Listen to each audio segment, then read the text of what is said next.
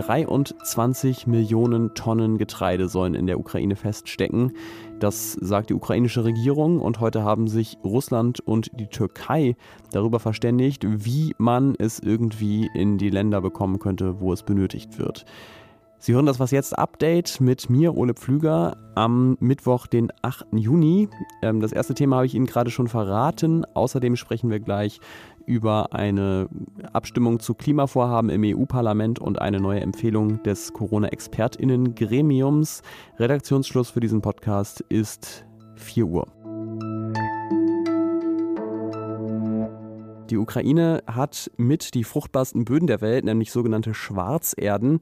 Die eignen sich hervorragend zum Ackerbau und mehr als die Hälfte der Ukraine ist von ihnen bedeckt. Das hat sie zu einer ja, landgewordenen Kornkammer gemacht. Und das Problem ist, wenn die Kornkammer brennt, ist das nicht nur für den Bauern schlimm, sondern für alle, die aus seinem Korn Brot machen wollen. Das sind zum Beispiel afrikanische Länder, die zuletzt mehr als 40 Prozent ihres Getreides aus der Ukraine importiert haben und vielen droht jetzt eine Hungersnot. Denn einerseits führt der Krieg dazu, dass dieses Jahr insgesamt weniger geerntet werden kann und zum anderen hat Russland bisher die Ausfuhr über das Schwarze Meer blockiert. 23 Millionen Tonnen Getreide und Ölsaat stecken nach ukrainischen Angaben gerade fest.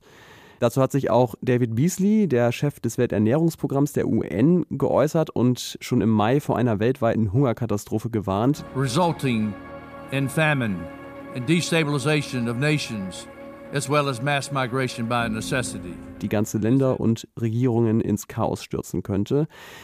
Ähm, ob diese Worte gewirkt haben oder jetzt irgendwas etwas anderes, es sieht zumindest so aus, als wäre Russland in dieser Frage kompromissbereit. Und so war jetzt der Außenminister Sergei Lavrov heute in der Türkei, die nämlich vermitteln will in dieser Sache. Äh, meine Kollegin Marion Sendka hat das heute verfolgt. Hallo.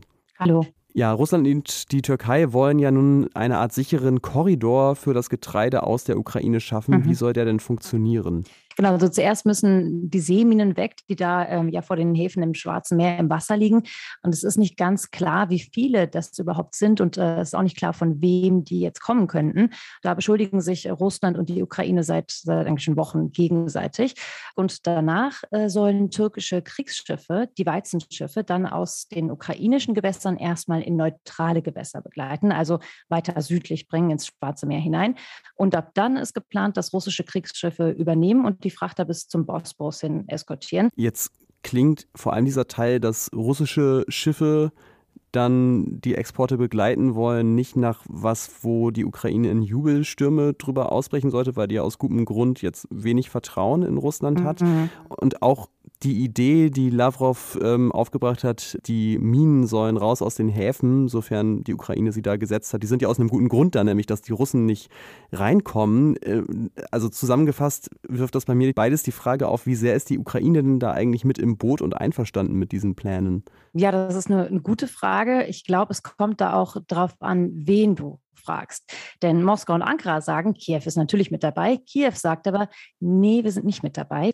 Und äh, die Ukraine mag mhm. jetzt nicht aktiv bei den Plänen mit involviert sein. Aber hat Kiew denn jetzt überhaupt eine andere Chance, als da ja indirekt oder notgedrungen mitzumachen. Der Weizen muss ja raus und alleine kann die Ukraine das nicht machen. Und da bleibt, denke ich, Kiew jetzt nicht viel übrig, als immer wieder auf die Gefahren aufmerksam zu machen und auf ihre Sorgen. Und ich glaube, das dürfte auch nicht ungehört bleiben, denn sogar die Türkei hat kein großes Interesse daran, dass Russland zum Beispiel jetzt Odessa einnimmt. Und außerdem, wer Erdogan, der türkische Staatspräsident, das selbst mal sagte, das Schwarze Meer darf nicht zum russischen Meer werden. Also da sind sich Kiew und Ankara dann wahrscheinlich dann doch wieder etwas einig. Und die Ukraine würde ja dann zumindest wahrscheinlich Geld für dieses exportierte Getreide bekommen, nehme ich an. Ja, das könnte man annehmen, aber das ist nicht so sicher. Die Ukraine ja. sagt da, ähm, es wurden schon von Russland, ähm, ich glaube, eine halbe Millionen Tonnen oder so Weizen schon exportiert, die, sagt die Ukraine, der Ukraine gehören. Ähm, aber dafür hat die Ukraine natürlich kein Geld bekommen und sie äh, ja, befürchtet jetzt eben, was wahrscheinlich auch nicht ganz äh, unrealistisch ist, dass äh, Russland sich mit dem Weizen dann auf und davon macht und es äh, weiterverkauft. Also ähm, Präsident Putin hatte sich auch schon mit dem Vorsitzenden der Afrikanischen Union getroffen und über Weizen gesprochen etc. Von daher ähm, hat Kiew da ähm, in dieser Geschichte relativ viel zu verlieren. Ja, und auch da verständlich, dass die Ukraine sich nicht auf das russische Wort so gerne verlassen würde. Vielen Dank dir, Marion Sendker. Gerne. Das Expertinnen- und Expertengremium der Bundesregierung hat heute seine Empfehlungen für den weiteren politischen Umgang mit dem Virus vorgestellt. Bund und Länder sollen sich rechtzeitig auf mögliche neue Corona-Wellen vorbereiten. Das sollte eigentlich selbstverständlich sein, war es aber natürlich nicht immer im Laufe der letzten Jahre. Deswegen fordern die Fachleute, dass sich der Staat in die Lage versetzen soll, möglichst schnell zu reagieren, wenn eine Überlastung im Gesundheitswesen droht oder eine neue Mutation auftritt. Das heißt, es braucht rechtliche Grundlagen, um im Zweifel wieder schnelle Infektionsschutzmaßnahmen beschließen zu können. Das könnte zum Beispiel auch sein, dass die Maskenpflicht wieder weitergehend eingeführt wird, als sie im Moment gilt. Seit Ursula von der Leyen die Präsidentin der EU-Kommission ist, hat sie Klimaschutz als Riesenthema entdeckt. Sie hat gleich zu Beginn einen Green Deal für Europa versprochen und in dessen Zentrum steht natürlich dass die Treibhausgasemissionen runter müssen. Bis 2030 um 55 Prozent und bis 2050 soll die EU sogar komplett klimaneutral werden. Es gibt auch einen eigenen EU-Klimakommissar, das ist Franz Timmermans und der sagt dazu: That's why this package needs to be complete, consistent and especially socially fair. Es soll jetzt ein vollständiges, konsistentes und sozialverträgliches Gesetzespaket geben. Und davon standen heute drei Gesetze im EU-Parlament zur Abstimmung. Erstens, da läuft die Abstimmung im Moment noch, könnten Autos mit Verbrennungsmotor bald Geschichte sein. Da liegt der Vorschlag vor, dass Neuwagen ab 2035 kein CO2 mehr ausstoßen dürfen. Zwei andere Vorschläge sind aber abgelehnt worden und da muss sich der Umweltausschuss jetzt mit beschäftigen und einen mehrheitsfähigen Kompromiss finden. Der erste war, dass der EU-Emissionshandel auf die Bereiche Verkehr und Gebäude ausgeweitet werden soll. Und der zweite ähm, war, dass ausländische Hersteller, die Produkte in die EU einführen, auch für ihre Emissionen zahlen sollen mit so einer Art Klimazoll.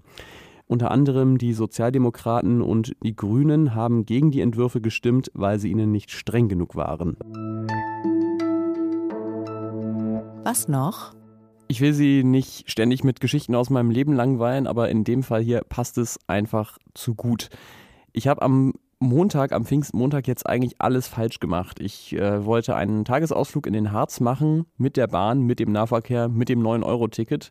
Und ich habe sogar noch ein Fahrrad mitgenommen, bin dann zusammen mit einem Freund zum Bahnhof und wir waren wirklich auf das Schlimmste vorbereitet.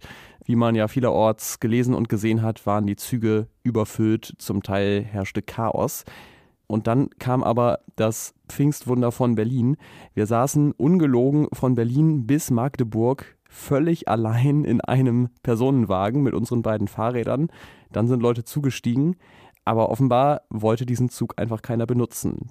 Alles in allem ein ziemlich skurriles Erlebnis, ähm, was auch daran gelegen haben mag, dass parallel noch ein schnellerer Regionalexpress fuhr.